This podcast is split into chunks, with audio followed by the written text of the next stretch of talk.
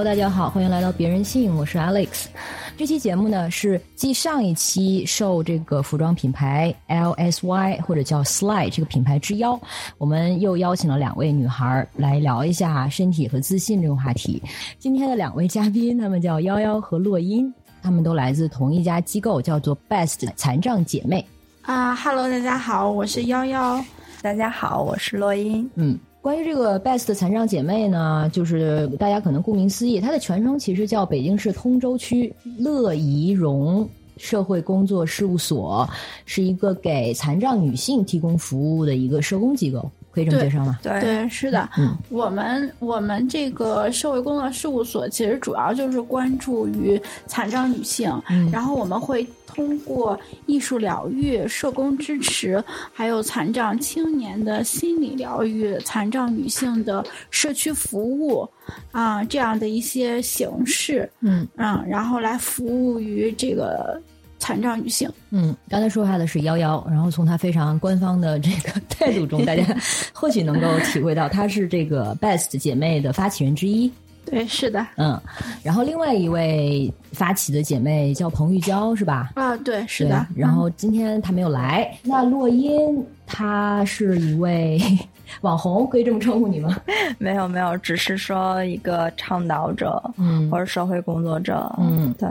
洛音，我对她印象最早是在 Best 姐妹的一次活动上，就是你们那次做了北京残障女子图鉴，然后的那个呃照片展览，然后洛音在这个活动做了分享，然后他讲了很多的笑话，比如说他因为他坐轮椅，然后他自己做饭嘛，然后买了很多的菜，大包小包拎回家的时候。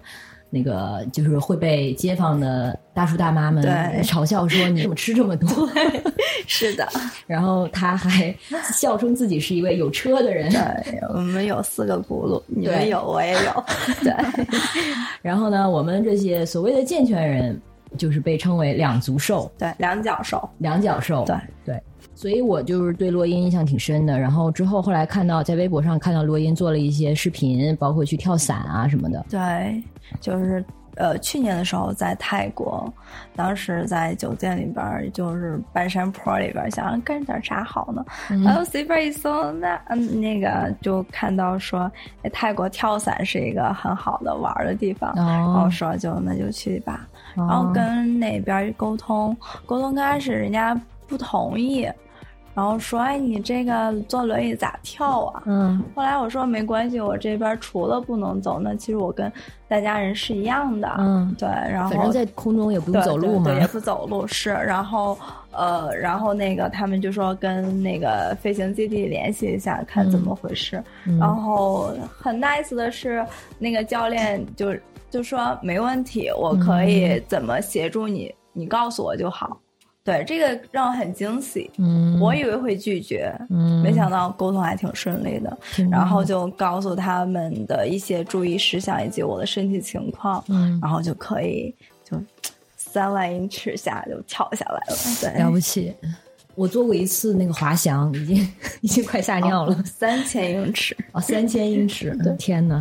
然后你现在是在 Best 姐妹哦，我是对兼职，我的专职工作是在一家外企。做市场，然后现在在 Best 做传播的兼职工作。哦，OK，嗯，啊，那幺幺呢？幺幺的背景，我对你的第一次印象是在一个独立的纪录片的放映上，你当时拍了一个纪录片，对，关于罕见病的是吧？嗯，对，是的，呃，我其实之前是拍这个独立纪录片的，嗯，然后有拍过就是不同的一些议题的纪录片，然后就是我怎，嗯，我是通过拍一部呃残障女性的纪录片，然后所以呢才呃认识了我现在的另一位就是我们机构发起人彭玉娇，然后我们一起就觉得说我们希望可以做更多的事情，嗯，然后呢就是我们大概的。这个价值啊，使命观，然后也都比较相像，所以我们两个就一起想要成立这个机构。所以，呃，就是其实，呃，乐易融它的前身是北京残障姐妹。嗯，我们当时是 best，best 就是当时是 best，现在叫乐易融。对对，当时是 best。嗯，那 BEST 的简写是呃，它的是什么的简写呢？北京 Enable Sister Center。哦，所以第二个 E 是 Enable。对，OK，这个词挺有意思的。是的，是不是你们对这个也有很多思考？对于怎么样赋能？对我们其实希望就是，呃，中国的残障女性并不是说就是，呃，特别的低迷，或者是特别的。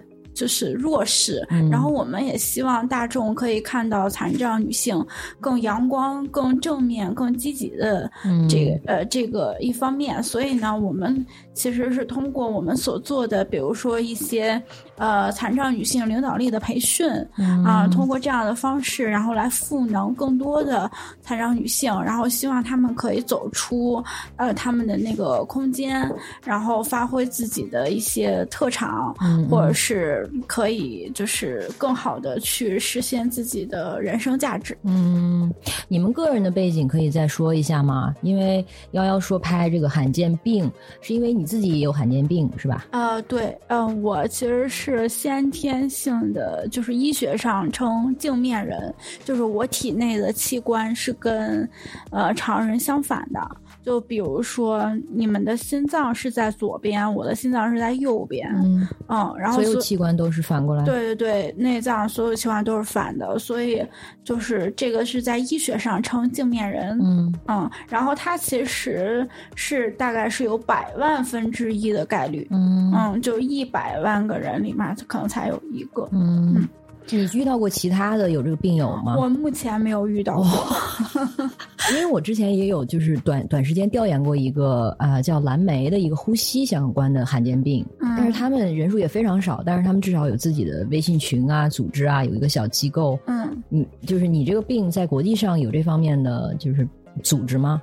我我其实不是特别了解，就是在国际上有没有，但是应该在中国是没有。嗯嗯，对，因为我认识那么多家做不一样罕见病的机构，就没有人有对，然后太罕见了。对，而且就是其实，因为我其实还有伴有就比较严重的心脏病哦，嗯，所以其实如果说并不是说有心脏病的话，那可能对于正常的生活来说。是没有什么太大影响的，他也不需要吃药，他也不需要就是呃做什么康复啊这些，所以可能我相信就是在中国还是会有一部分的人，只不过可能他们的情况并没有像我这样就比较糟糕，所以可能他们的生活都比较嗯。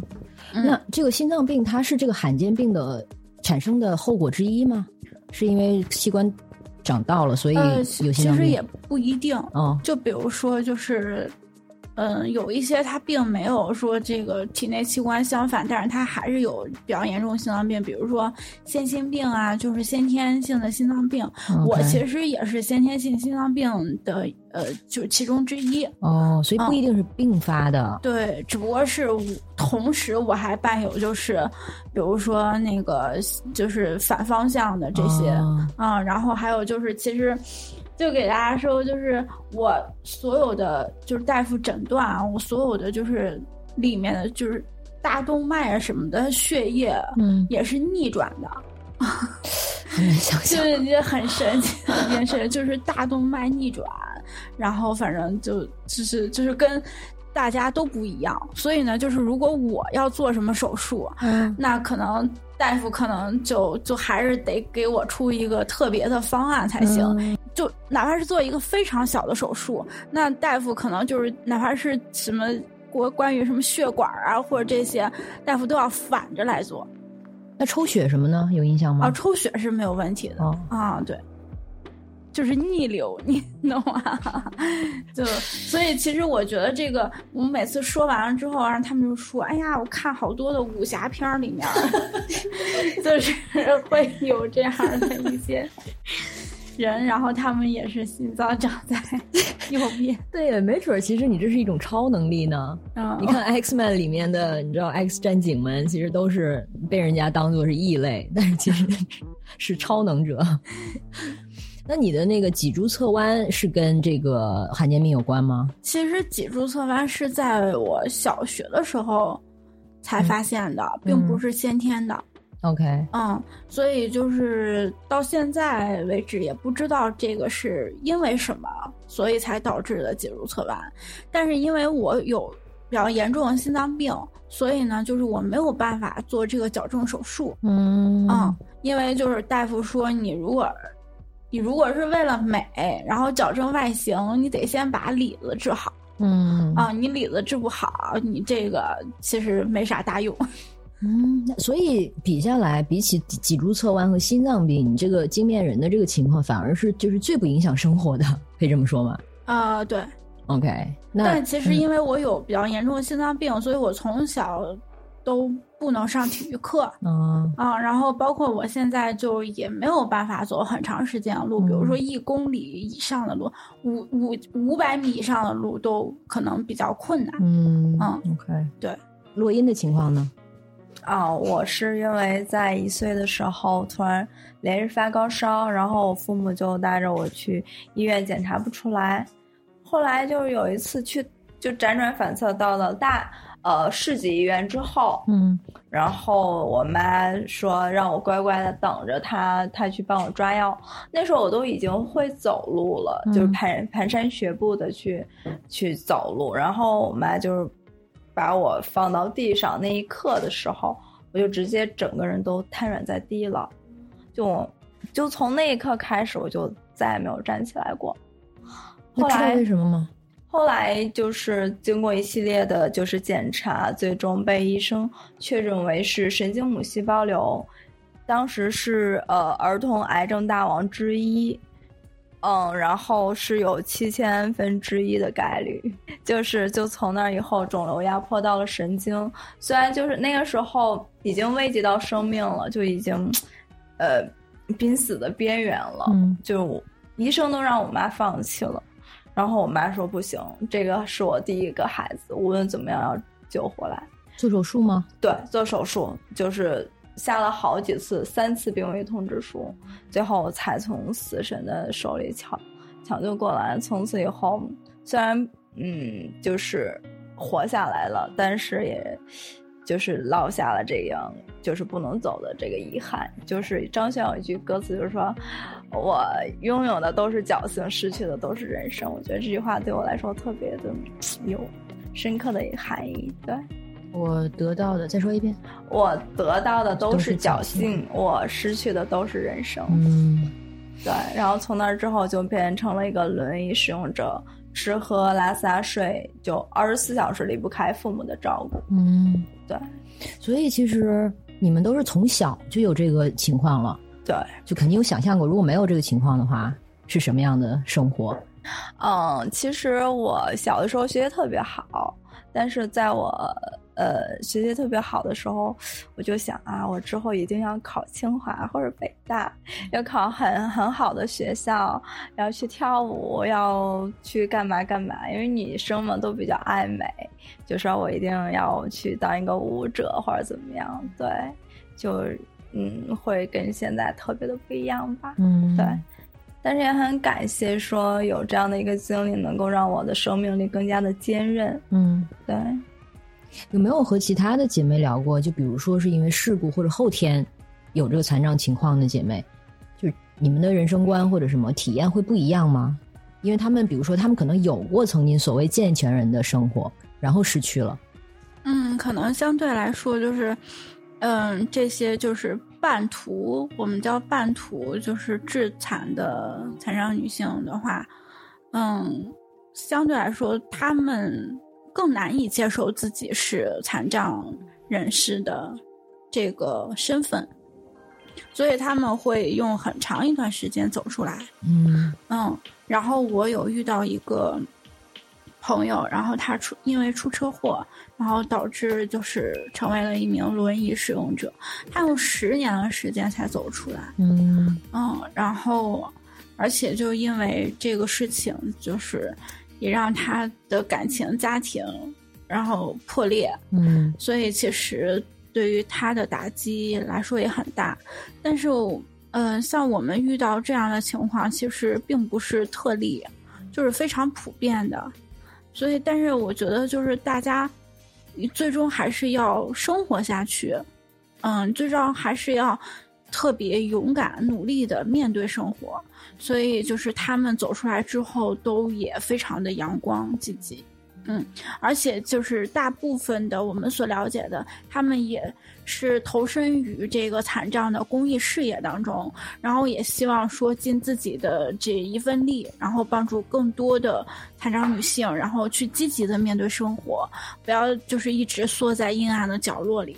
你是不是说的是，一旦走出来的姐妹，她们其实会比可能普通人就更加的积极阳光？对，是的，嗯，而且我注意到你刚才用到的一些词啊。我们觉得也有必要跟大家可能做一下简短的科普，嗯，因为现在用的一些词，我们可能习惯性的一些用词是不是那么友好的？就比如说轮椅使用者，我是第一次听到这个词，是不是就是用于啊，指代所有需要坐轮椅的人？对，就其实大家对于嗯残疾人这个称呼可能会比较熟悉，但是其实对于我们来说，我们只是说我们需要使用轮椅，但是。并没有跟普通人有什么不一样。那我更希望大家去称呼为轮椅使用者，而不是残疾人，标签化我个人，对个人身份。残障人士这个词现在还能用吗？或者说你们喜欢这个词吗？啊，现在一直一直在用这个。嗯，对中国的话，残障人士现在慢慢在普及，在国外的话，可能更多于是说身心挑战者。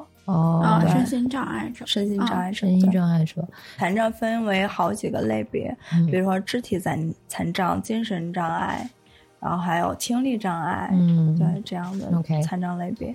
所以障碍是比所谓残障要好一点，残障又比残疾要好一点，是吧？其实我觉得就是呃不一样的，就是它其实里面的含义跟意义是不一样的。像在中国就是。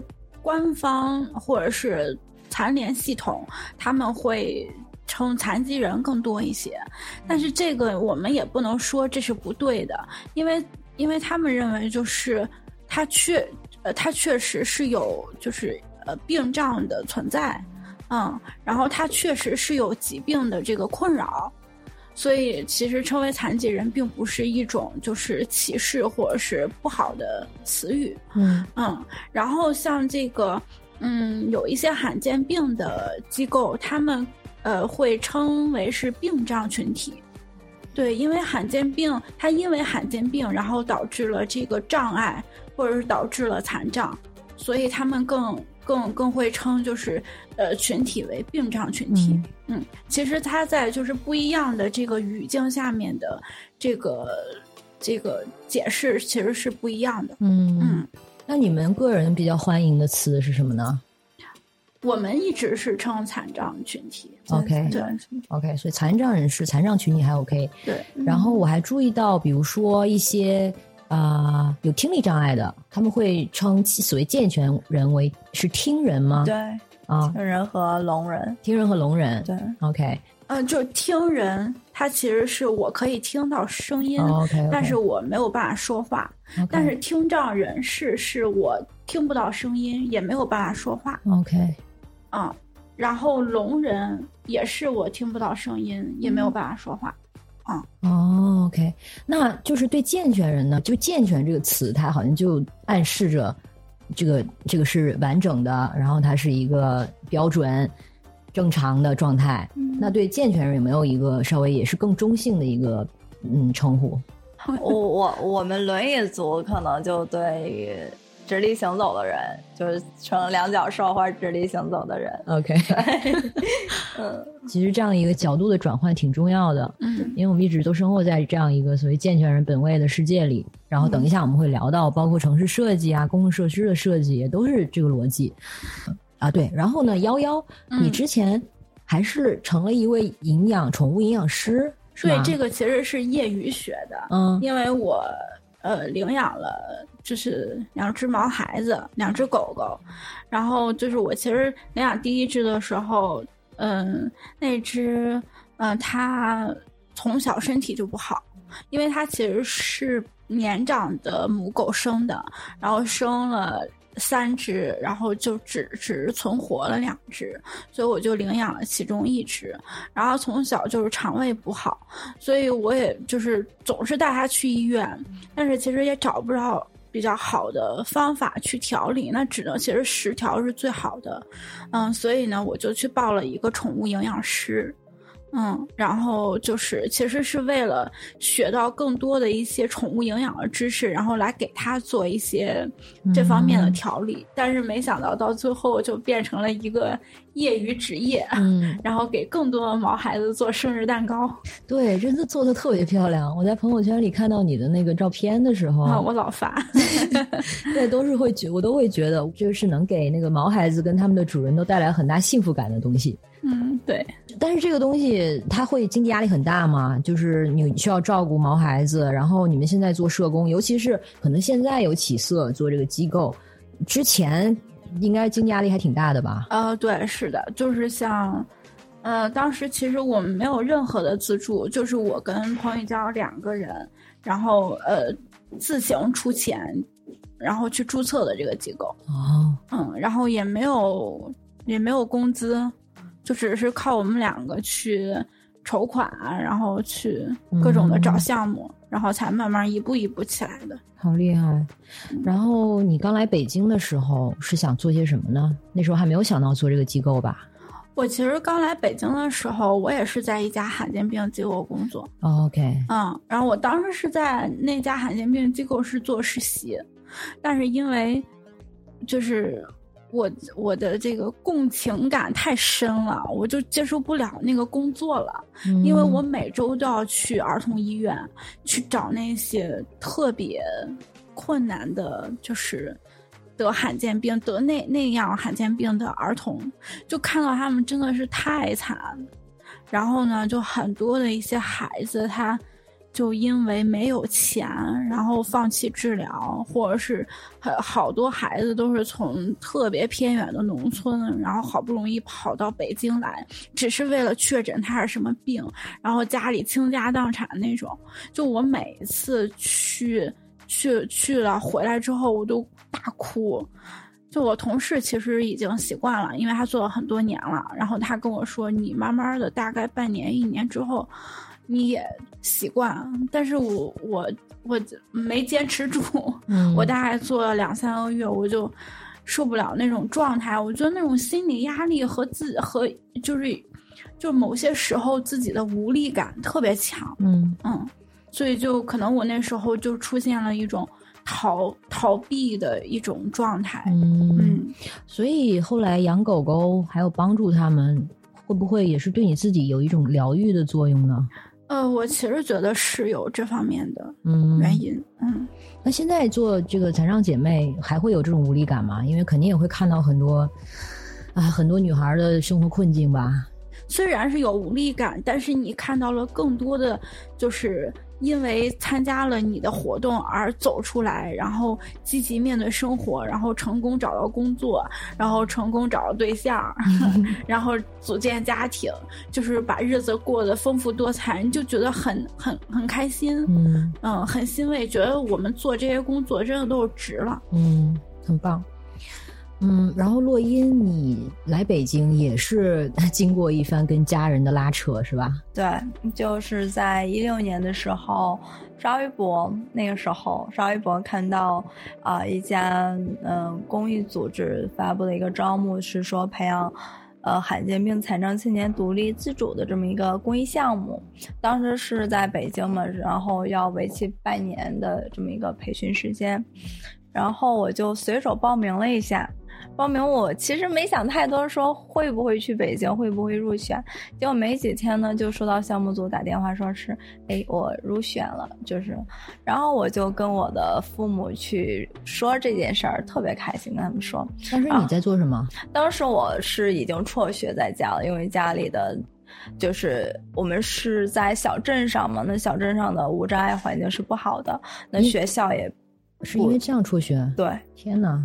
是的，是因为学校的无障碍环境不好，然后不得已去辍学。就没有其他的可能吗？比如说网上授课什么的？哦，因为我们毕竟是在小镇里边，可能那个信息信息的发达性也不高。嗯，对，然后就没有这方面的意识，或者说去理念，去跟那个学校去沟通，就不得已辍学，就留在家里边了，就是一直在家里边封闭式的状态。就我接触的人就是家人、父母。而且你说你之前成绩很好，那很不甘心吧？对，特别不甘心。我当初辍学的前几年，每次都会梦到说我又回到学校了。其实那个是我至今的一个遗憾。但是现在我报考了成人本科自考，我想要通过这样的方式去弥补我没有上学的遗憾，然后就报名参加了那个组织项目。后来我就跟我父母聊，然后我父母我父母就特别那啥，就说骗人的吧，中国残疾人那么多，怎么就会选上你了？对，然后我就跟他们软磨硬泡，好的坏的都跟他们说，然后可能我爸爸就会觉得我已经就是决定了，就没办法再改变。他说他最后跟我说一句话，让我印象特别深刻，他说。你自己做的决定，你要自己负责。然后我就梗着脖子说好，然后我就一我，然后我就呃，在我妈的帮助下收拾行李，但是机票啊什么的，当时因为觉得我既然说放出去这个话，说我要自己负责，我就特别执拗的说我不拿家里一分钱，然后我就开始自己去做这个筹款。你当时多大？二十，OK，二十就做众筹，然后呃，陆陆续续筹到了四千块钱。哦，对，然后当时也会在呃众筹的过程中也会遇到一些一些就是议论，说你都这样了，你还出去？嗯，还有一个说说我们普通人都没有去北京的机会，你去？对，就收到很多这样的议论。嗯，对，我就应着那个压力，我。再加上朋友的一些帮助，然后筹到了钱。我想着说，再不济再不济，这四千块钱够我生活一个月的。嗯嗯，对，我就拿着这四千块钱就呃来到了北京。自己来的吗？哦，当时是为什么我爸妈同意呢？是因为我妈决定她要送我来。啊，送我来其实过程也不是特别顺利，因为当时我是完全被家人照顾的这么一个角色。呃，吃饭。然后洗漱、上厕所、上床、上轮椅，我是都不会的，都是需要父母抱啊、照顾的。然后当时来到北京之后，就很现实的问题，我自己上下不了床。嗯，就是我说我要试一试，然后结果就果不其然就掉下去了，就怎么爬都爬不上来。然后我妈看着就特别心酸，就说就说你跟我回家，我就。就又硬着头说，我就不回，我就要试一试。就好在当时的那些一起呃培训的小伙伴，他们就很给力的去帮助我。就那些力气比较大的，可能他拽我一把，那好不容易才 拽上了床。其实这个困难，其实这个过程很挺挺心酸的，但是也好在我坚持下来了。后来呢，就是我妈看着我就是那么的坚，就是坚持。然后她给我发了最后一个任务，说你只要从，呃住的地方到地铁站，那我就让你留下来。我就又说好。嗯，离得远吗？一公里。OK。一公里来回两公里，你你猜我用了多久？你如果说按照普通人的话，你们会用多久的时间？半小时，但是我猜你三个小时。六个小时。往返。对，我从。中午十二点，差不多十二点从，呃家那个住的地方走，然后就滑着轮椅。那时候我还真从来没有滑过轮椅，去哪都是父母推吗？推着。然后那是我第一次滑轮椅，就用了六个小时。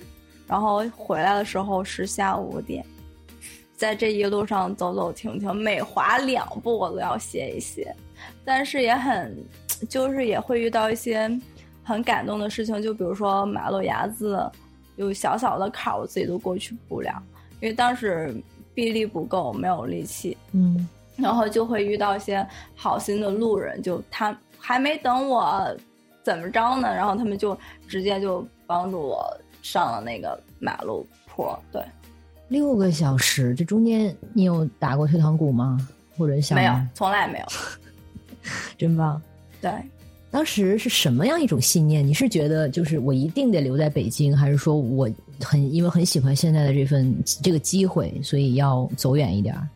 我是说。我觉得我在北京再辛苦再辛苦，也会比在家里暗无天日的那种生活要强很多倍。嗯，我要我能够看到这个世界，然后我能够拥有我想要的自由和生活。嗯，这对于我来说是很重要的事情。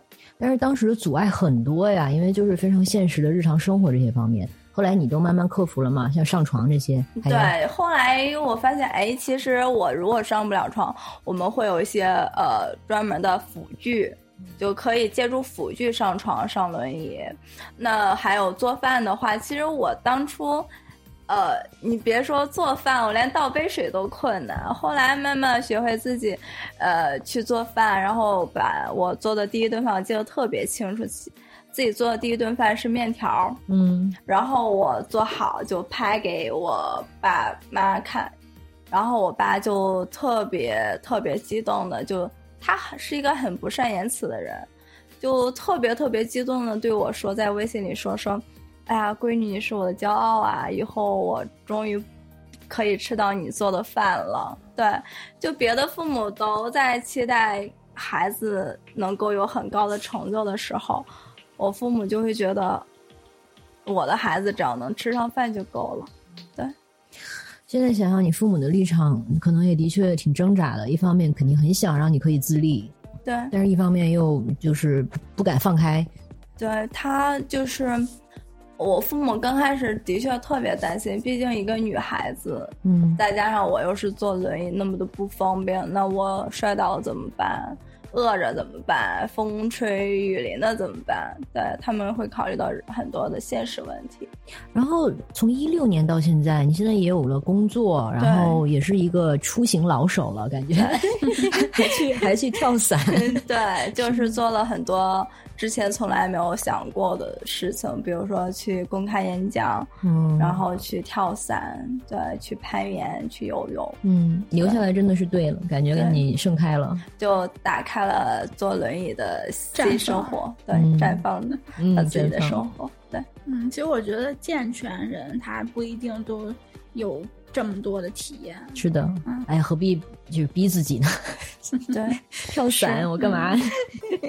对，说到这个残障姐妹 Best，然后刚才幺幺也提了一下，其实你们提供的服务是非常多方位、多领域的。对，它不光是日常生活方面，还有很多我看什么艺术疗愈啊，对，然后心心理咨询啊，对，这些是为什么？就是你可以说一下这后面的逻辑吗？或者说有没有呃，比如研究或者理论？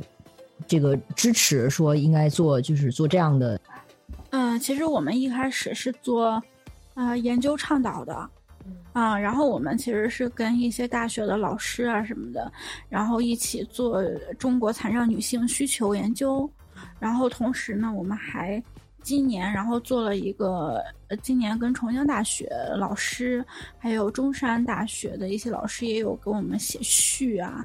啊，这样，然后做了一个中国残障女性口述史故事哦，嗯，然后这个其实是已经由国家 A 类出版社正式出版，然后它其实作为一个就是中国残障女性的一个呃故事的一个研究，嗯，我觉得还是对于中国的这个残障研究还是比较重要的一个。对一个里程碑吧，算是。所以其实我们通过就是一些呃口述史或者是一些这样的残障女性需求的这种调研，然后我们发现。我们发现了残障女性的一些需求，从而我们根据残障女性的需求，然后来制定不一样的这个培训，嗯，不一样的活动，然后希望可可以就是一步一步的，嗯，来完善就是这样的一些就是工作手法，用用这样的工作手法来完善，然后希望可以一步一步的帮助更多的残障女性解决她们所面临的一些挑战跟困难。可不可以说一些具体的需求？是比如说是呃常人可能很难想象的。对，就比如说我们之前遇到过一个姐姐，她三十六年来没有出过门儿。嗯，就是就是，如果说放在一个健全的人身上，就是让你三十六年不出门，你可能真的就疯掉了。但是因为嗯外界的闭塞。或者是因为我们对于信息的不畅通，然后导致因为我们是残障人士，所以觉得不出门也是正常的，嗯，然后与这个世界所隔绝。所以其实，在我们的这个呃残障女性领导力的这个培训的过程当中，我们发现这样的并不是特例。我们发现很多的残障女生，她可能这一辈子，或者是这几十年，她出门也就是在自己的方圆一两公里以以内，然后她没有出过这个城市，没有出过这个省。然后他没有来到，就是他可能没有坐过火车，没有坐过飞机，对。然后呢，嗯，所以就是我们希望更多的残障女性，她在一开始的时候可以拥有独立生活的能力，嗯嗯。所以呢，我们希望就是残障女性在踏出第一步的时候，可以有独立生活，然后并且呢，可以把自己想象中的生活完美的实现。嗯嗯，然后这就是我们一开始在做领导力这个培训的时候，呃，所希望达到的一个目的目标。对，对，真的就是你必须得首先敢于想象，很多人都已经不敢去想象了，就不敢去期待自己可以过样过一些什么样的接近正常的生活。对，因为其实现在我们可以看到媒体上对于残障。的这个报道，然后大多是负面的，嗯，就算是有一些正面的，也是说身残力坚这样的一些故事，嗯，所以呢，我们就是，嗯，就在这样的情况下，很多的一些残障女性，她们周围，然后包括家里都认为你残障了，你就啥都不行了，你就是就是啥，你这辈子就废了，所以呢，就是你不出门，就是对我们最大的帮助了。嗯嗯，然后呢，你不用想，你不用再想你自己的这个，你不用畅想你自己的生活，啊，你这辈子就这样了。所以呢，其实他们就是最亲的人都给他们灌输这样的生活，然后导致于他就是以至于就是残障女性，他们觉得他们像罪人一样，嗯，然后呢，不仅是没有勇气去呃独立生活，他甚至连就是认同自己都没有。所以，我们在这个培训的一开始，我们就会设置一个课程，叫自我认同。你先要认同了你自己，你才可以走出来，嗯，你才可以去面对生活，然后你才可以把你自己的生活过成你想要的样子。啊，那这个自我认同，尤其是包括一个性别的维度，是吧？你们的做的是残障姐妹，可以说一下这个后面的原因吗？就为什么是着眼于女性呢？呃，咋说呢？因为这是一个，就是我们还是一个父权，这个不是不用怕，直接说。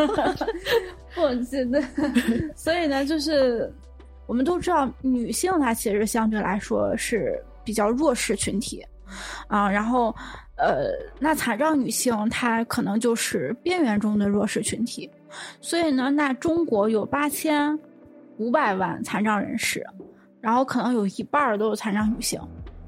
然后，那就这一半的残障女性，那她们不管是在这个社会当中面临就业、教育啊，然后还有就是家庭、婚姻各方面，都处于一个非常弱势的一个一个一个位置。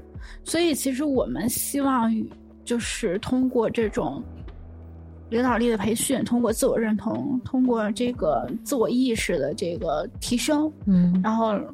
嗯，来做更更多的就是倡倡导吧。嗯，所以说它的压迫是双重的，对，就是有性别意义上的，然后还有这个呃残障意义上的，可能没有那么开放，或者是呃四什么四五线城市以外的地方，有些性别意意就理念又相对比较保守。对，其实就我觉得举两个比较典型的例子，就是说第一个就是一个残障男性跟一个残障女性，他们在面临。就业、教育等各方面的问题当中，那残障男性一定比残障女性有优势。嗯，所以就是嗯，他们的这个不管是受教育权，还是他们的就业率，然后也高高于残障女性。嗯，是有数据的，是吧？是有的。咱们那个咱们的那个研究报告《残障女性生生活需求报告》，残障女性需求报告。OK OK。第二个例子就是我们可以看到大众媒体上，比如说残障女性会沦为生育机器。哦。然后。对，然后比如说像脑瘫的呀、听力障碍的呀，他可能会被卖到偏远山区，然后作为一个生育的这个，嗯嗯工具。就是亲密关系上呢，有这这种区别吗？那就是残障男性会比残障女性 somehow 更受欢迎吗？啊，我我我前两天刚，呃，就是刚呃，就是做那个线上的那个。残障女性领导力培训的那个课程讲的是社会性别，嗯，所以我当时举了两个例子，就第一个例子是，呃，如果是作为一个残障男性的话，他的家庭会更愿意找一个健健康的女性去照顾他，然后为他生孩子，传宗接代，但是。如果是基于一个残障女性来说的话，如果这个残障女性她跟一个健全的男性谈恋爱，八成可能会是阻碍，就家家庭的阻碍，觉得说这个男性最终会抛弃你的，然后会就是久而久之会烦你的，因为你身体的障碍，人人家可是健全的男性，所以呢，那。就是残障女性的家庭会更愿意让她找一个残障男性的家庭，嗯。啊，然后去，所以这就是一个非常，哎，好无解、啊奇怪的一个，对对，所以你刚才说的这个身份认同，其实是对自己这个身份的，虽然是认同，但是它同时其实是一个自信的提升，它不是说。就是打破父母可能或者是身边的人从小给你那个魔咒，就是你就是这辈子废了。对，而是其实建立信心，建立作为一个人的一些理想啦，是吗？对，是的。然后我们其实也非常希望可以通过周围的一些残障女性的成功案例，然后去更好的引导他们。OK，因为你看不到，所以我们再怎么说，他们也不会相信。所以我们可能在这个培训当中还会有一个就是，呃，个人生命故事分享的环节啊，就比如说洛音啊，他们去分享自己是怎么一步一步走出家门，怎么去对抗。其实这都是都是有一个过程的，嗯啊，你不要说就是有一些残障呃女性，她说我家里不愿意，然后我就好不容易出来。参加这个活动已经是极限了，嗯。啊，你们不要再奢求我回去之后可以做什么，嗯。但是你们有要求他们回去之后做什么呢？其实我们没有要求他，但是我们其实希望说，你回去之后，你不要再回到你原来的那种空间里面去，你不要回到你原来的那种环境去。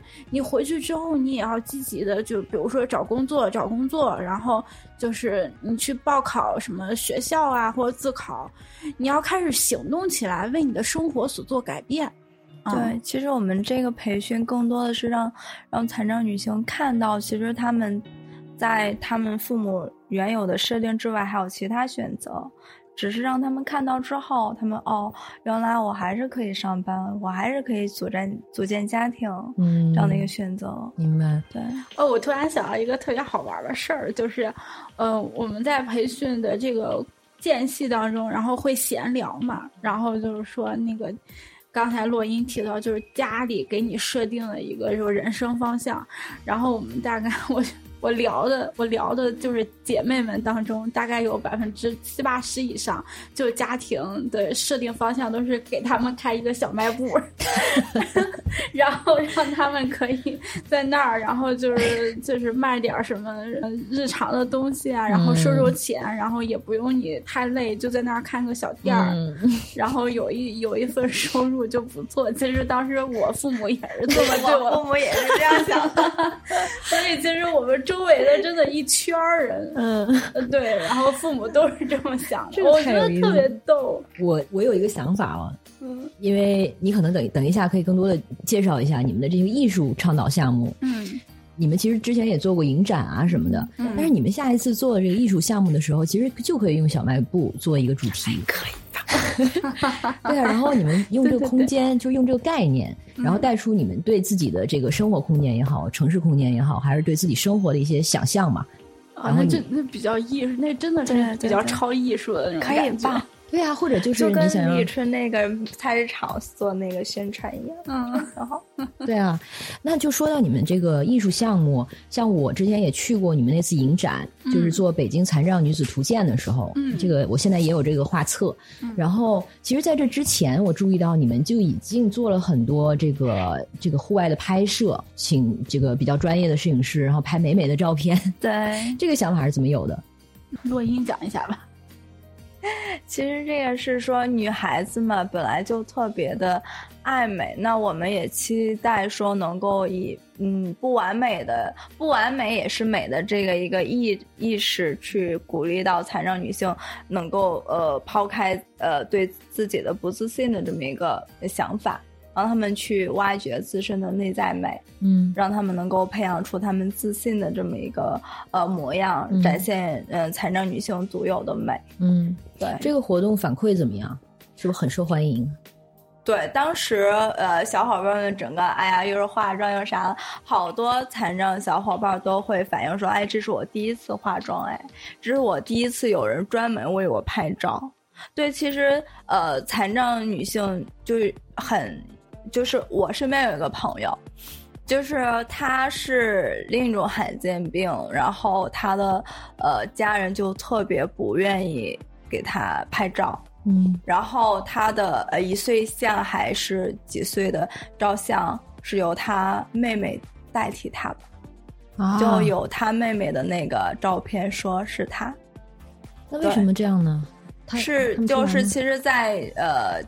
家长的那个观念里会觉得残障是不好的，甚至会说把那个残障孩子给关起来，不被人所知的这么一个状态。你是说，比如说家里的那个全家福合照里面，对，其实都是他妹妹，没有他。对，嗯，我可能这一点我还想补充一下，就是可能有一些家长他，嗯，有一个残障的孩子。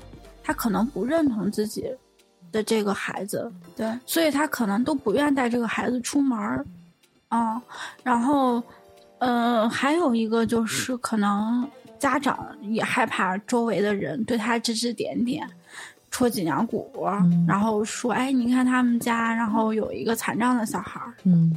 这么说起来的话，我觉得可能对父母也需要做一些赋能的训练或者工作坊，哎，就像那个 LGBTQ 的父母们一样。嗯，对对对，是的。嗯，但是这种真的是很心酸，因为你从小的原生家庭，父母他都没有把你当做一个完整的人的话，这个对人的这个心理肯定是很大的创伤。但很奇怪，就是那。那我们在刚才一开始提到的这个先天的跟中途的就不一样，那中途的家长就不会有这样，因为我确实是有一个健康的孩子，只不过是中途致残，然后那家长可能更多的就是就会觉得，哎呀命不好，或者是我这孩子太惨了，然后会对这个孩子更好，嗯嗯，但是先天的话，可能就我。我觉得先天的孩子的家长生二胎的会更 会比例大概在百分之九十吧。嗯嗯，对，就感觉好像如果是先天的话，父母是不是觉得自己有责任？是我没生好，或者是就你没办法怪别人呀？如果是后天的话，就是你还有一个，比如说是意外还是什么。但是先天的话，可能就是他们可能觉得这是所谓的羞耻，也是因为觉得这是我的错。对，嗯，就我父母的整个转变也挺有意思的，就从刚开始说，呃，拒绝我出来，到现在，就是我的街坊四邻都知道我的。状况是什么样的状况？就他们很自豪的就说：“啊，我闺女在北京，怎么样怎么样？”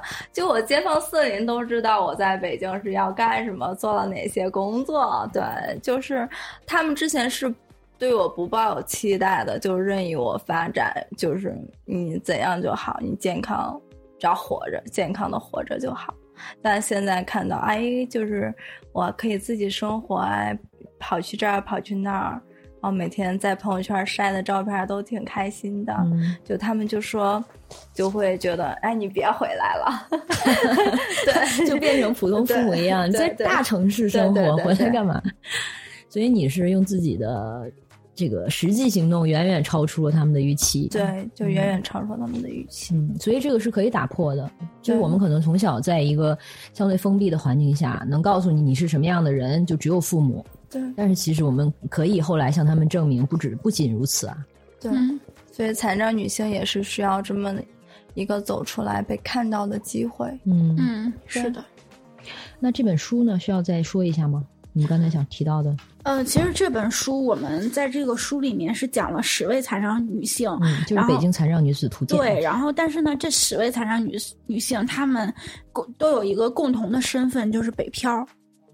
对，所以其实我们这个这一本图鉴的这个主题其实是漂泊。那同样呢，就是说，在这个北漂的这个呃这个状态下，然后我们其实可以看到，就是残障女女性她的呃成长，以及以及女性意识的这个觉醒，还有就是她们的这个残障意识的提升，然后包括说他们其实面临了北漂所面临的任何问题，但是呢，他们都没有说放弃。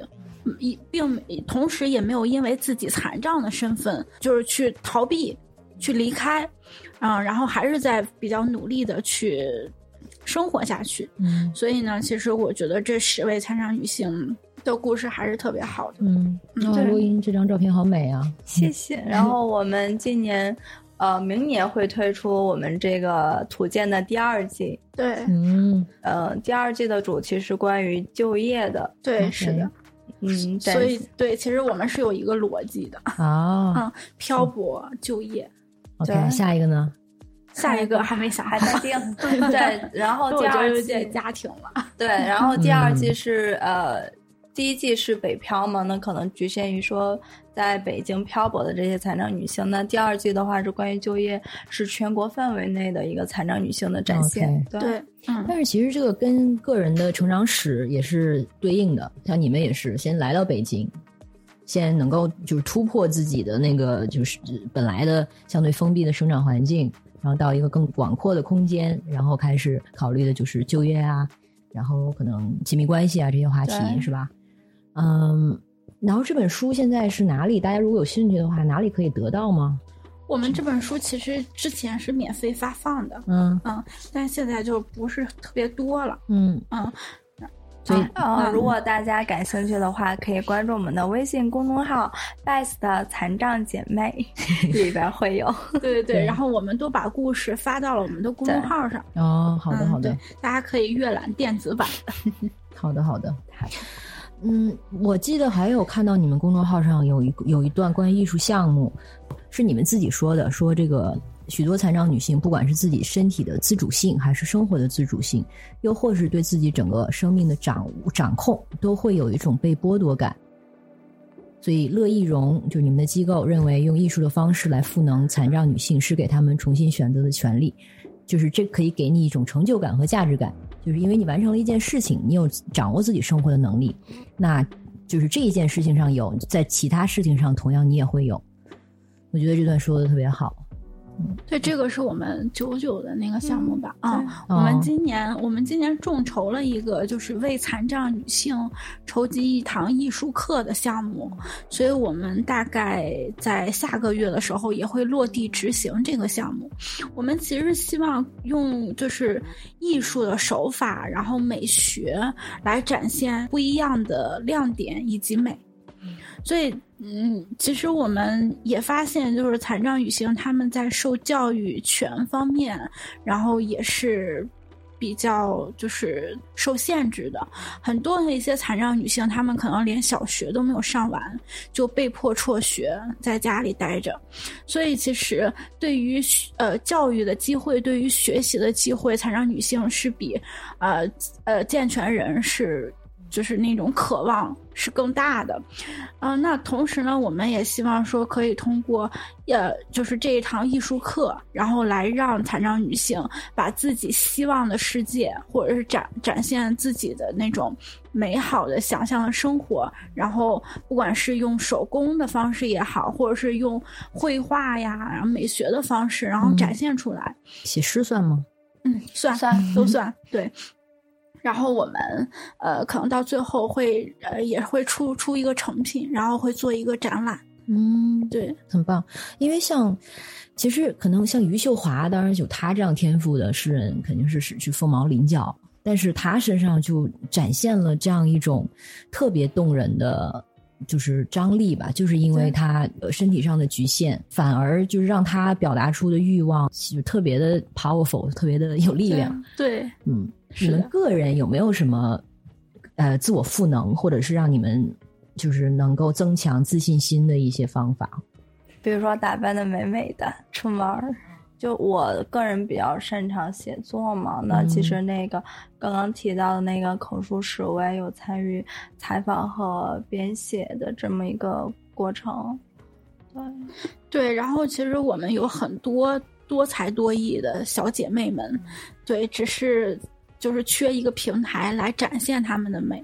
对啊，洛音他写作比较好，然后呢，我们还有就是其他小伙伴，他画画画的特别好，然后我现在微信头像就是他为我们画的那个漫画的，然后里面有残障女性，然后做然后肢体障碍的，然后还有导盲犬什么的，就是特别的多元，特别的融合，嗯，然后嗯，我们还有就是。就是做手工特别好的，然后做那种就是软陶、软陶或者针织。对，嗯嗯。啊，其实你现在做那个宠物蛋糕，也是一种手工吧？是，也是一种手纯手工制作。嗯，那说到这个，比如说自信啊、外形啊，就是你们曾经有过相关的挣扎吗？小的时候不接受自己的这个情况，或者不接受自己的身体？有有有过，嗯。有过，嗯，录音先讲，嗯，比如说，嗯，其实从我家长方面啊，就我妈妈就会，就是家长方面就会觉得，哎，你都坐轮椅了，你干嘛打扮的这么漂亮？嗯，嗯，对他会就是觉得，哎，你朴素一点就好，不要打扮的花枝招展，口红别涂太艳。嗯，对，对从小就喜欢漂亮。对，然后我就会觉得，嗯，那我我。我只是因为我坐在轮椅上，所以我就要邋里邋遢，就要，呃，特别的那个什么嘛，对，就会有一些反抗，就也会偷偷的化化化妆，然后臭美一下，嗯，对，然后身体上的话，嗯，其实我是不太乐于说把自己的呃腿露出来的。因为我是从小生病的，我可能发育的可能不会，呃，像正常人那样发育的那么好。那我腿也有萎缩，因为不不会动嘛。那它是萎缩的，就是小短腿儿。嗯，对，是一个小短腿儿。然后后来我就会发现，其实每个人长得都不一样。对，不一定是因为我坐轮椅了，我的腿型不好看，那我就就要必须要遮住或者怎么样。所以后来慢慢慢慢，当我有了自我认同的这一方面之后，我就觉得，哎，穿短裙也没啥，有就身上也会有疤，那有疤呢，其实它是我呃生命经历的一个勋章，我并没有觉得有什么不妥。嗯，对，就像一个纹身一样啊。对，它已经就陪伴了我。很很久，或者说经历了，就是见证了我之前所遭受的一个苦难。嗯，对，这个疤也是小的时候因为这个病，对，是因为呃呃并发症，然后长时间卧床就造成的皮肤呃压力受损，就是就是破了很大的伤口。嗯，对。大家可能呃在节目出来之后，可以去我们的那公众号看推送，会有照片儿。因为录音选了一件挺好看的一个呃呃金丝绒连衣裙，对，然后是露背的，对，背很好看，包括那个伤疤，其实像我们就是会看到一个人有纹身的时候，就会好奇啊，说哎这个很好看，这是怎么来的？为什么？其实我觉得你的伤疤现在就是一样的一种效果，对，刚开始是会不认同，后来现在就会觉得，真的就像纹身一样，它有特别的意义。嗯，对，它是我身体的一部分，也是我生命中的一个亮点，一个勋章。嗯，这种转变记得什么时候发生的吗？来北京之后还是？对，就是从来北京之后，整个人慢慢的自信起来。嗯，对，其实后来，呃，其实走在路上的时候，也也会有听到一些议论，就比如说有些小哥哥就走在路上说：“哎。”跟旁边人说：“哎，这个小姑娘长得挺好看的呀，可惜就坐轮椅了。”嗯，就听到这种话的话，对，总是有一个可惜。那你会想跟他们说什么吗？啊，没有，我反而就会觉得我应该坐轮椅也看不上你。对，不可惜，不可惜。就是我，那我更应该打扮的漂漂亮亮的。嗯，对，嗯，那小的时候有没有，比如说喜欢上？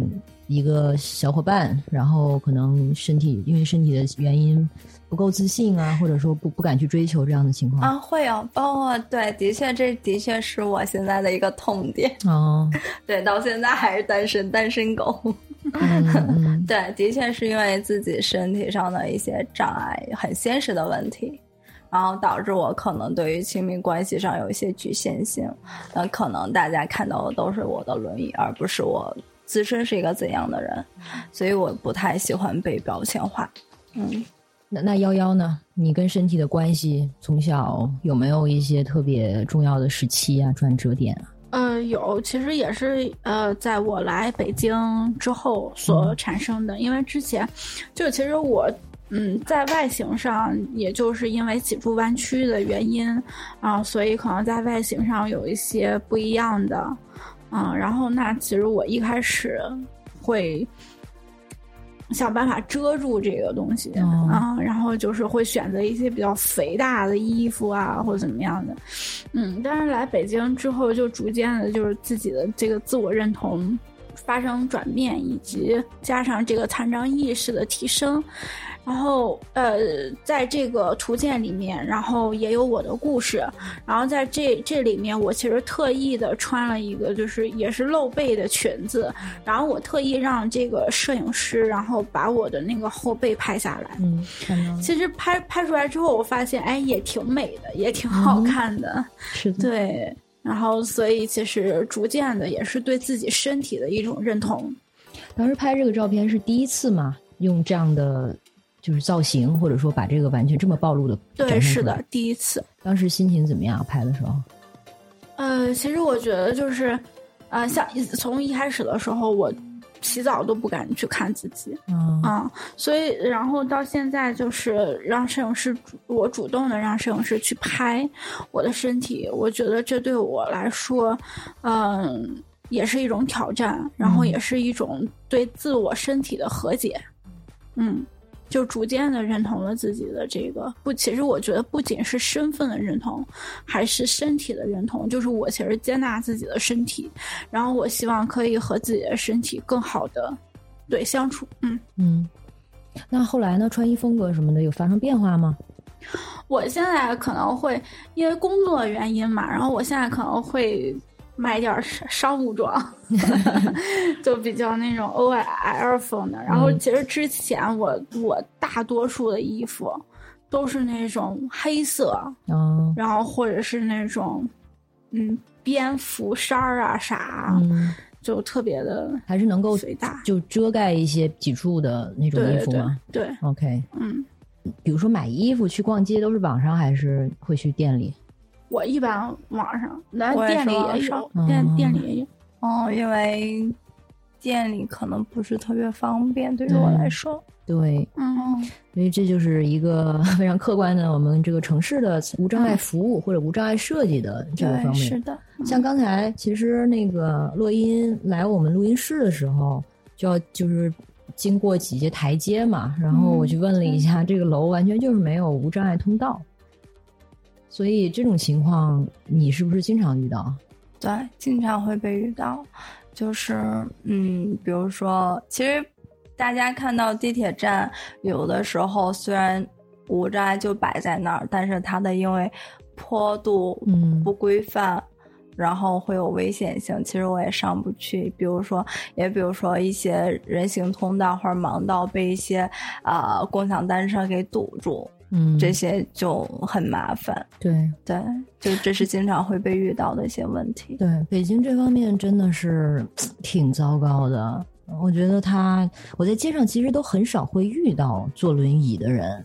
今天很有意思，今天打车过来，就司机师傅主动的跟我聊起来，说：“哎，其实我表弟也是坐轮椅的。其实我觉得残障人士就在我们的生活周边，但为什么就是看不见呢？嗯，对，除了我们没有办法出门，然后更多的是因为社会环境的不便利，导致我们没有更好的融入到社会中，而不是说我们本身不存在或者怎么样。对。就是因为还是一个城市建设中的那种健全人本位的想法，他不会特特别的去考虑到一些有需要的人群。嗯，其实现在可能在某些方面好，在慢慢变好。像在公共社、公共交通上，可能会有一些这种呃优先的座位给有需要的人啊。但是，就是老人啊、孕妇啊、孩子啊，好像大家都能看到，但是残障人士就好像就没没想过。对，其实像这些无障碍设计，对于呃刚刚提到孕妇、老人，其实是一个通用设计。对对，就不光说便于残疾人出行、残障人士出行，而且像推婴儿车的呃家长，他也可能会需要的。嗯嗯，对。那你可以，其实我觉得你看现在虽然地铁上是有这样的座位，然后而且还标标注颜色，但是你其实。你其实看着上面坐着的，对啊，哎呀，就包括一些张那个电梯的使用，就是我都要等好几次。对呀，而且就反过来的，你在比如说公共交通上见到一个坐轮椅的人，反倒大家都会想说：“哎呀，有坐轮椅的人。”但事实上，他这个公共交通它就是应该有这样的设施，方便坐轮椅的人使用啊。对我，我其实还想，我突然想到一个前段时间比较热。比较热门的一个话题，就是那个盲探小龙蛋是吗？对对对，然后一位盲人，然后他是上公交车被拒，嗯啊，然后他拍了一个视频发上去，嗯，然后呢，下面的评论就特别有意思，就说你都是一个盲人了，你在这种高峰期出来干什么？你都是一个盲人了，你不在家好好待着，你出来干什么？嗯。啊，这不就是变成了二等公民吗？凭什么我不能按照自己的意愿？本来人家就是出去上班的，我怎么就不能上坐公交了？对啊，就算不是为了上班，我没有正当理由，我就想这个时候出。对呀，就是但是你也看可以看到，另外就是特别有意思的是，这个大众他们嗯，居然会对这样的事情，然后采取这样的评论，然后觉得特别匪夷所思。嗯嗯，我记得好像就是学圈儿。呃，对这个，因为性别和身体残障，它也是有一个挺大的一个交叉领域嘛。然后就会说到，其实对残障人士公共的反应，其实是基本上就是所谓 infantilize，就是把它婴儿化。嗯，无论是成年人，或者是啊，比如说女性，她不会承认你是一个成熟的女性，她会还把你当一个小女孩，就当当做一个孩子。有残障，所以你不配当一个成年人。所以你这个你要非要非要出去这什么的时候，就好像变成了你的一种原罪，就是你明明没有这个能力，为什么你要就是做成年人的事情呢？对，是有这样的一个现象，就很很夸张的一个呃例子，就发生在我身上。有一次我出门，就我拿手机回复回复消息。就旁边有位大爷就说：“哎呀，你识字儿啊？什么东西呀？” 对，听 到这个话我就我就惊了。你应该跟他说：“您年纪这么大，视力不错呀。”对。那这你们这个出行的时候需要做什么比较客观的考虑呢？比如说需要做一些什么准备呢？或者是需要避开某些时段吗？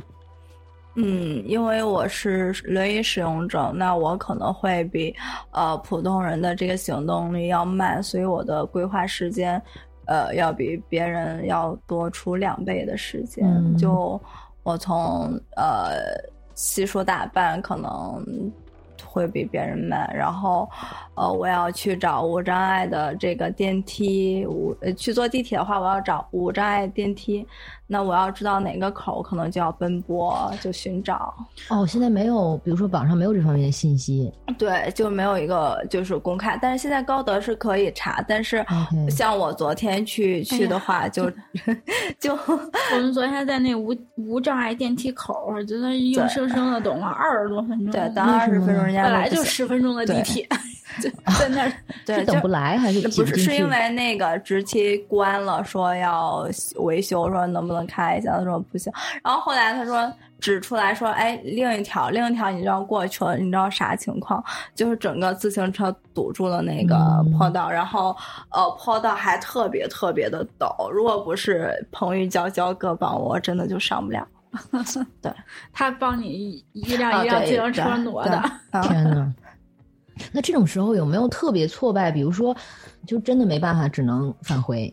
会有，是，就是挺有挫败感，就会觉得，哎，明明就在眼前，为什么就就没办法跨越呢？对，但是像我们就是，比如说，因为我们都是做这个，呃，残障的这个公益机构，然后可能我们用这样一个视角去看的话，我们就觉得我们一定得做大众倡导。对，就就肯定是因为大众没有这种意识，所以它导致就是那个坡道旁边全是自行车。对，他如果有这种意识，他为什么会停到这个就把这个路给堵死了呢？嗯，他就是因为觉得没有人会走这个，就算是有人走的话，那旁边那也是健全人。对啊，然后旁边随便挪挪就就能上去了。他没有考虑到，哎，会不会有就是轮椅使用者，嗯，会上这个坡道。甚至从城市设计的时候，像很多盲道不是就铺着铺着就有一棵树吗？对，是的，这经常被遇到的。对，所以呃，随着自媒体的呃这个现象的发生，然后我们也会通过一些视频现代人的一个方式去呃传递这些无障碍的倡导。对，嗯，就是我们也会录制一些视频传到网上，给大家普及这些方面的理念和知识。你们会觉得自己因为从小可能就会面临一些，比如说别人的评论，或者是风言风语，或者一些不认可，所以，嗯，承受能力更强，可以这么说，我觉得。或者说，你们现在这个活动在活动中会看到网上对你们一些负面的评价吗？哦，像我刚刚分享的那个坐轮椅了，你还你还去北京？我一个普通人，我都没去过北京呢，我都没坐过飞机呢。你去。做这些，然后还有一些是，就是说对于我们的标签化，说哎呀，你们好棒啊，都坐轮椅了，这么不容易还出来吃饭，怎么阴阳怪气 啊？对，然后我觉得这是一个就是内在跟外在的。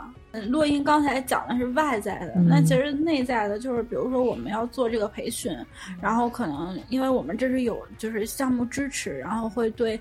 来的人就是包路费啊，包住宿啊这样的，然后课程也都是免费的。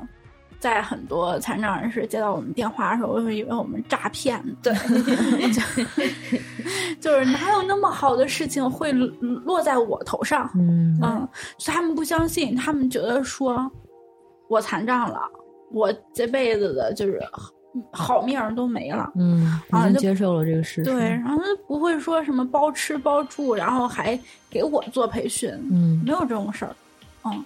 所以你们其实你们的这个领导力培训，是不是其实就是要教大家不认命？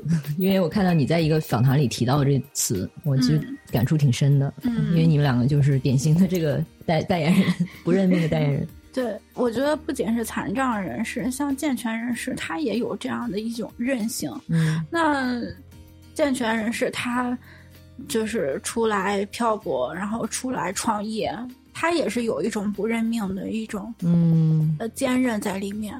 我觉得这个其实跟残障没有关系，嗯，是跟我们对于生活的这个憧憬啊向往，就是每个人都希望自己可以过得更好。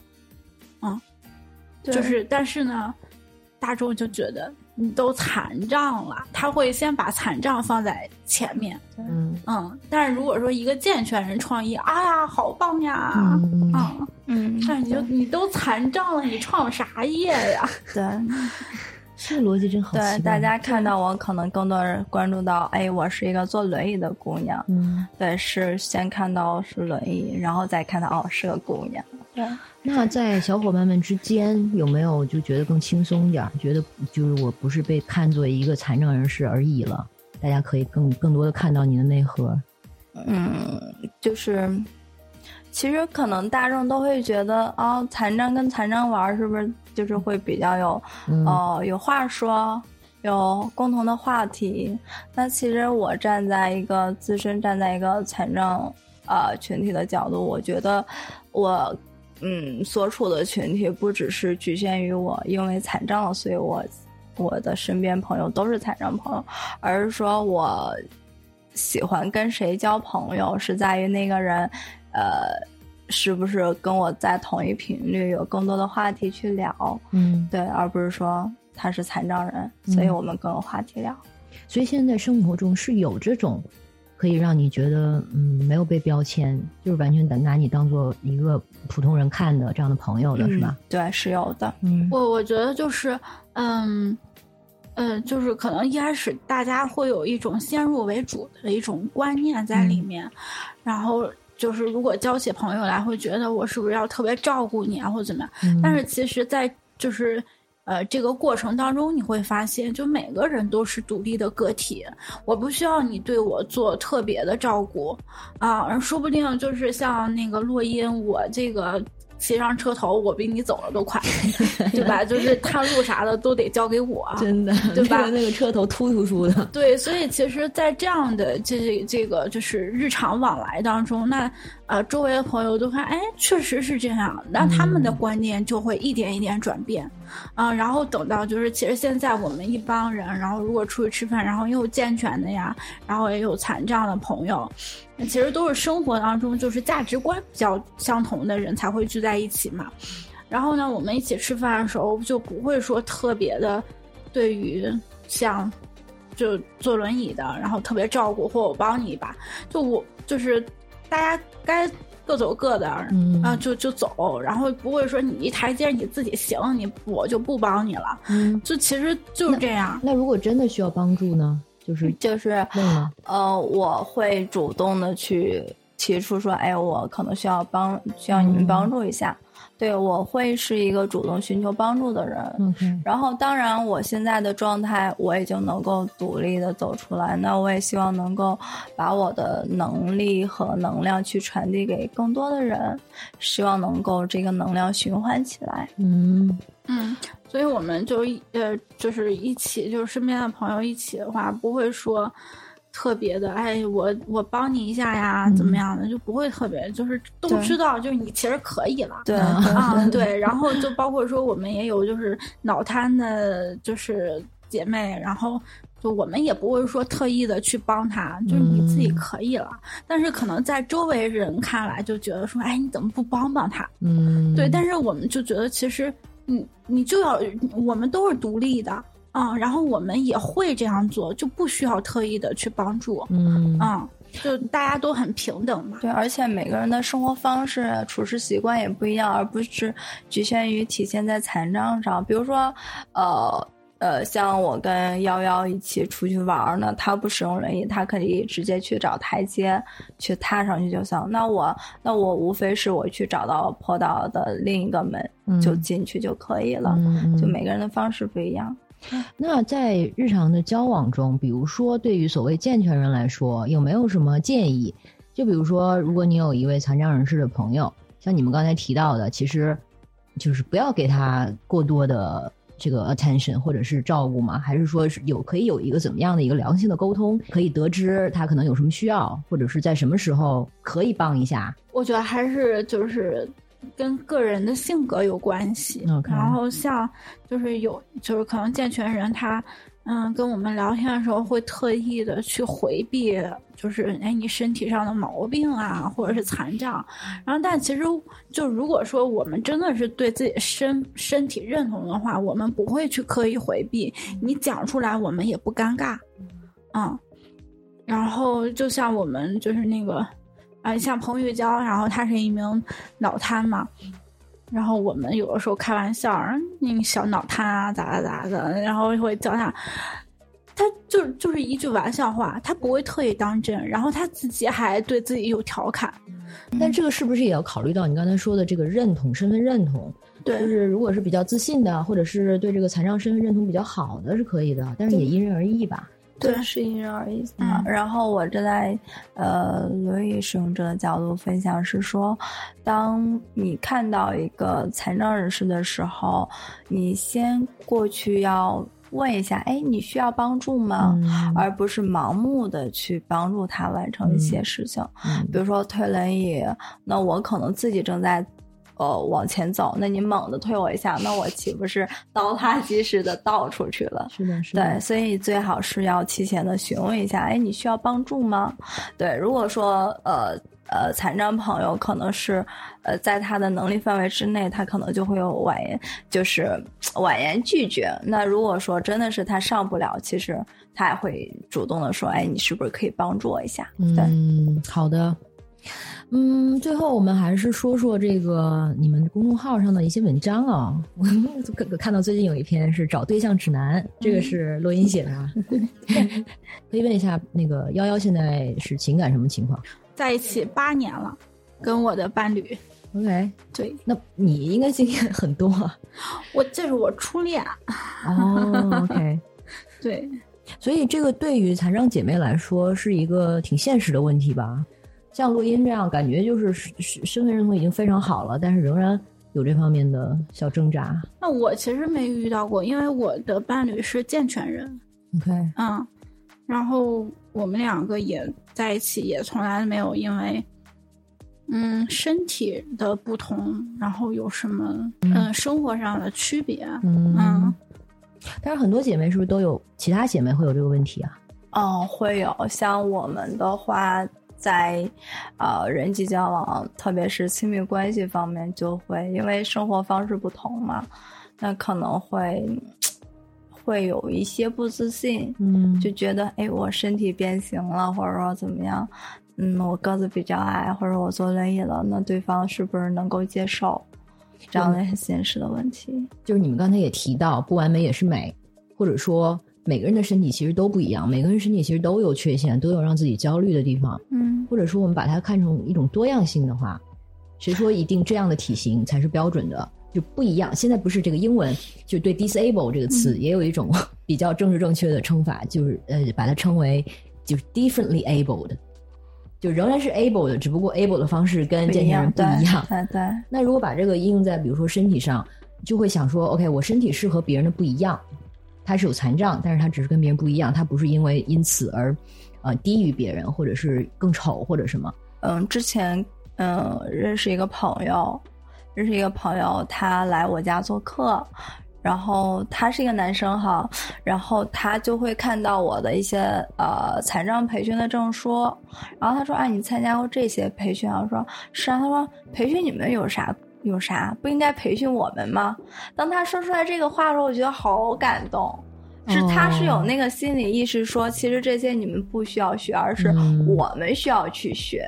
对，需要去看待残障这个问题，去正视残障这个问题。因为你也就提到现在，比如说对腿，可以说是你最大的不自信来源嘛，身体上。嗯，然后你也慢慢的像做了一些。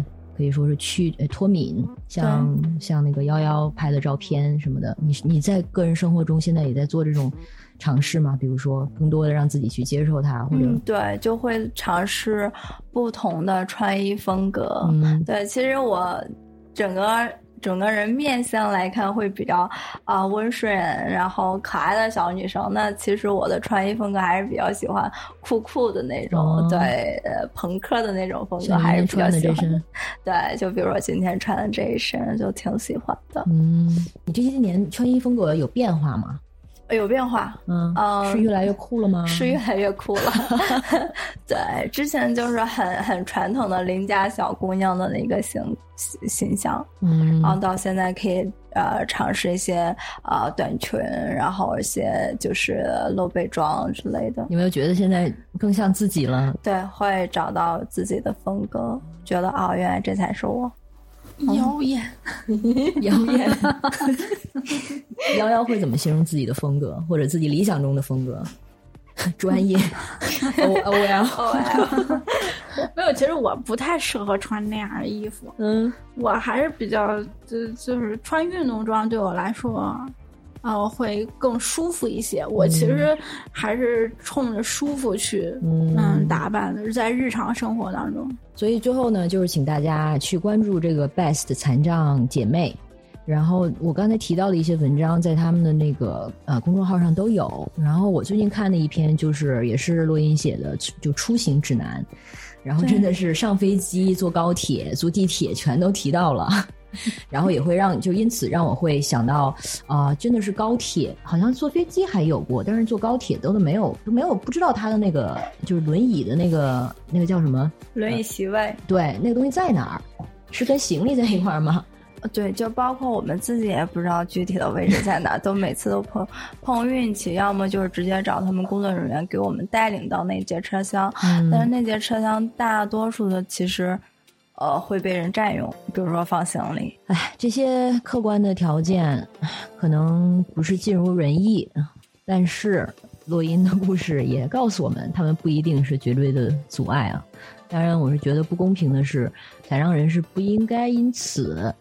就是承受更多的这种阻碍，甚至我觉得公共建设它在设计的时候，它其实就要考虑到这些东西，它其实恰恰是应该是给残障人士更多的便利性，而现在其实是现实是反过来的。我最后问一个比较飞的问题吧，啊，就是二位有没有灵魂动物？如果说你们 是一种动物的话，它是什么呢？它可以不是真实的啊。我的动物，我觉得。我比较像考拉，就是不愿意动弹，特别爱睡觉。对，确实。可是你是一个感觉很有行动力的人啊。呃，这个分情况，其实更多的个人爱好是睡觉。哦。因为是这样的，就是我们就是的确会受到身体的影响，那我们的时间和精力其实特别有限。OK。那可能你们穿个衣服五分钟就穿好了。呃，对，那我可能穿个衣服啊，倒腾裤子什么的，就可能就需要很久。那其实我的精力和时间就消耗的很大。哦，明白了。幺幺呢？因为我我其实特别喜欢动物，嗯嗯，然后我家里也养了两只毛孩子，所以其实我觉得我跟他们在一起特别的开心。嗯。然后，而且我觉得就是，嗯，我们都可以听得懂对方 在在说些什么，想要表达什么。嗯嗯，我觉得这是一种灵魂的沟通。嗯嗯，你觉得你跟他们是同类，是一个毛孩子？嗯，对，我觉得他们有的时候也像人啊。对对对对对对，狗狗是这样的。对，其实我在最后，我其实也想。就是呼吁一下，更多的残障人士可以走出家门，嗯，然后可以，嗯，我觉得其实像我们刚才提到的，不管是高铁还是无障碍，它为什么被占用？更多的时候是因为我们看不到残障人的出行。那如果是残障人越来越多的出行了，那么其实大家就会有意识知道，哎，这个其实是盲道，嗯，这个其实是坡道。那么这一节车厢可能，哎，这个空座位不一定是放行李的，有可能是放轮椅的。嗯，所以就是为什么现在，嗯，导致了这样的现象，是因为，嗯，大家看不到残障人士。嗯，我也其实希望更多的残障人士可以，呃，出来，然后独立生活。嗯，其实。除了刚刚幺幺说到的无障碍的问题，那其实也在于说我们个人的行动和实际的一个倡导。那如果说当你发现这个呃，比如说呃，坡道被占用了什么的，其实你是呃有办法去协调，就比如说打幺二三四五。对，幺二三四五，OK，打幺二三四五去反馈这样的信息。然后，其实现在呃，国家正在努力的去推进这些问题的呃解决方案的。所以，当你遇到这些问题，其实就是刚刚有提到，呃，残障不是说我一个人的问题，不是说我一个家庭要面对的问题，而是说整个社会需要去正视的问题，去解决的问题。所以说，当你在路上发现坡道被占用的话，你可以向相关的市级单位去反映，嗯，去反馈，可以拨打幺二三四五，以及说呃小程序上面幺二三四五去反馈这个信息。其实是他们是有很积极的去去去回馈你这些处理方式的，嗯，对，呃，提醒了我幺幺那个纪录片里面，因为你拍的也是一位罕见病的一个病友，我记得他有一阵子他需要坐轮椅。因为他的罕见病就是就是真的不知道是什么，有一阵子好像因此就是肢体受了影响啊，对，是的，对。然后他去那个 shopping mall 的时候，发现。无障碍厕所被占用了，成了清洁放清洁用品的地方。对对，然后反正他当即就是决定跟这个 shopping mall 杠一下，然后请来了他们的经理啊什么的。对，其实这个是在就是一些呃国家的这个法律条文里面是有明确规定的，就是无障碍的一些设施或者是坡道是不允许被占用的。嗯，如果你占用了，就可能是违反了这个条例。嗯，所以呢，那可能就是。你需要你立即清除，或者是做一些就是弥补措施。我们今天时间差不多了，特别感谢幺幺和洛音来这边做分享，然后也感谢 S L Y Slide 这个服装品牌提供这期节目的服装。然后对，再一次请大家去关注就是 Best B E S T 残障姐妹他们的公众号。嗯，那这期节目先到这，下期见。我是 Alex，拜拜，拜拜，拜拜，大家。